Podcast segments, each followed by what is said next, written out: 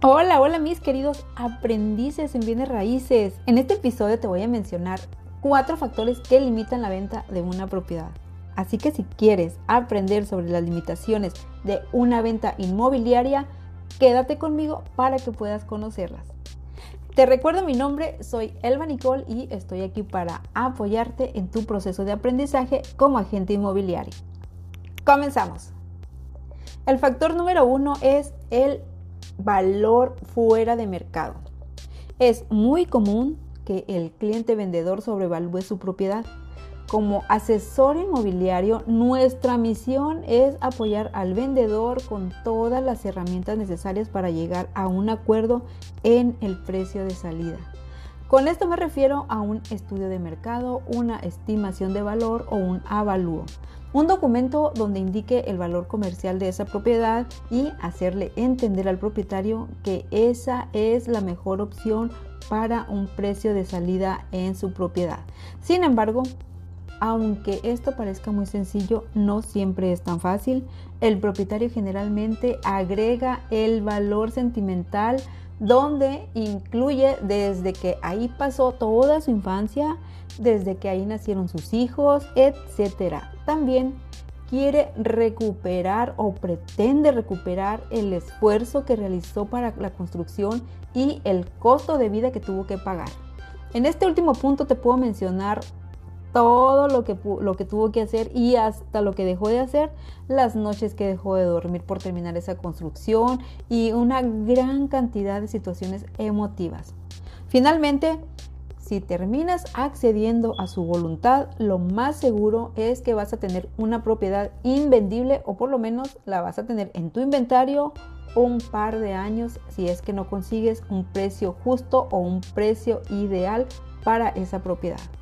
Y nos vamos con el segundo factor. Aquí vamos a ver la poca luz natural. Algunas propiedades eh, fueron, las fueron construyendo poco a poco al grado de que puede darse el caso de que haya muy poca ventilación o muy poca luz natural en algunas áreas de la propiedad o en prácticamente toda la propiedad. Esto conlleva, además de carecer de luz natural, a la acumulación de olores por la falta de ventilación. Y una propiedad con poca luz natural da la sensación de tristeza, de angustia, de agobio. Eh, lo ideal en este tipo de construcciones es abrir todas las ventanas antes de llevar a un, a un interesado, colocar cortinas blancas si, si se es posible y prender las luces antes de que llegue el posible comprador. En caso de que el interesado haga algún comentario sobre la falta de luz de la propiedad, puedes objetar diciendo que es un toque romántico o algo relacionado con la poca luz, todo esto con el objetivo de edificar esa carencia.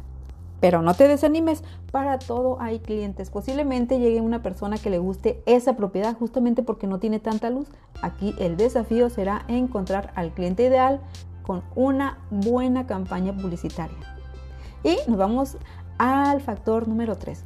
Aquí podemos tener la casa adecuada, la casa de los sueños del cliente, esa casa que, lo tiene todo, el número de recámaras, la cocina enorme, eh, sala, cocina, comedor, jacuzzi. El precio es el que se ajusta a su presupuesto, los documentos de la propiedad están en regla, todo está listo y dispuesto para que el cliente diga que sí. Pero desafortunadamente la ubicación no es la mejor el vecindario es conflictivo, la parte trasera de la propiedad da un, barranco, en fin, pueden existir una cantidad innumerable de factores que hagan que esa ubicación sea un producto invendible. En este caso, vamos a vender los beneficios que tiene la propiedad. No se trata de engañar al comprador. Finalmente, te recuerdo, también eh, él será nuestro cliente, por lo tanto, dejemos la decisión en sus manos y reitero, para todo hay clientes. Lo que sí te recomiendo es que no trates de engañar a tus prospectos. Eso no es correcto, eso no es ético, eso no, no, no, no está bien. Y nos vamos al factor número 4. Aquí es la resistencia a negociar. Cuando tenemos una propiedad invendible, lo mejor es Saber hacer un buen trato, esto va a depender de las condiciones que se hayan pactado antes de poner eh, la propiedad a la venta. El propietario debe estar consciente de que en una compra-venta la negociación es fundamental, es parte de nuestra cultura y en la negociación no solamente estoy hablando de mejorar el precio, puede ser desde reducir o eliminar el pago inicial, adelantar el tiempo de entrega, pagar a plazos. Esto ocurre cuando no hay un crédito hipotecario por medio. O, en fin, pueden existir diferentes maneras para negociar cuando se tiene un inmueble con alguna de las características antes mencionadas. Lo que sí te puedo comentar es que el único inmueble invendible es aquel que no existe.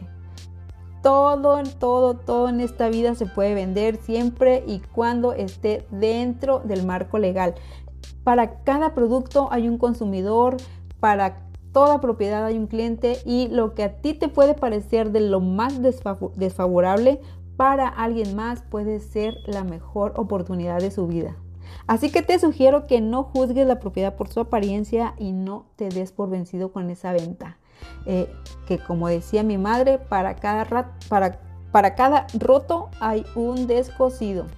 Y bien, mis queridos aprendices, espero que les sirva esta información, que la pongan en práctica en caso de que tengan alguna propiedad con estas características y por lo pronto les dejo un fuerte, fuerte abrazo. Que estén muy bien. Bye.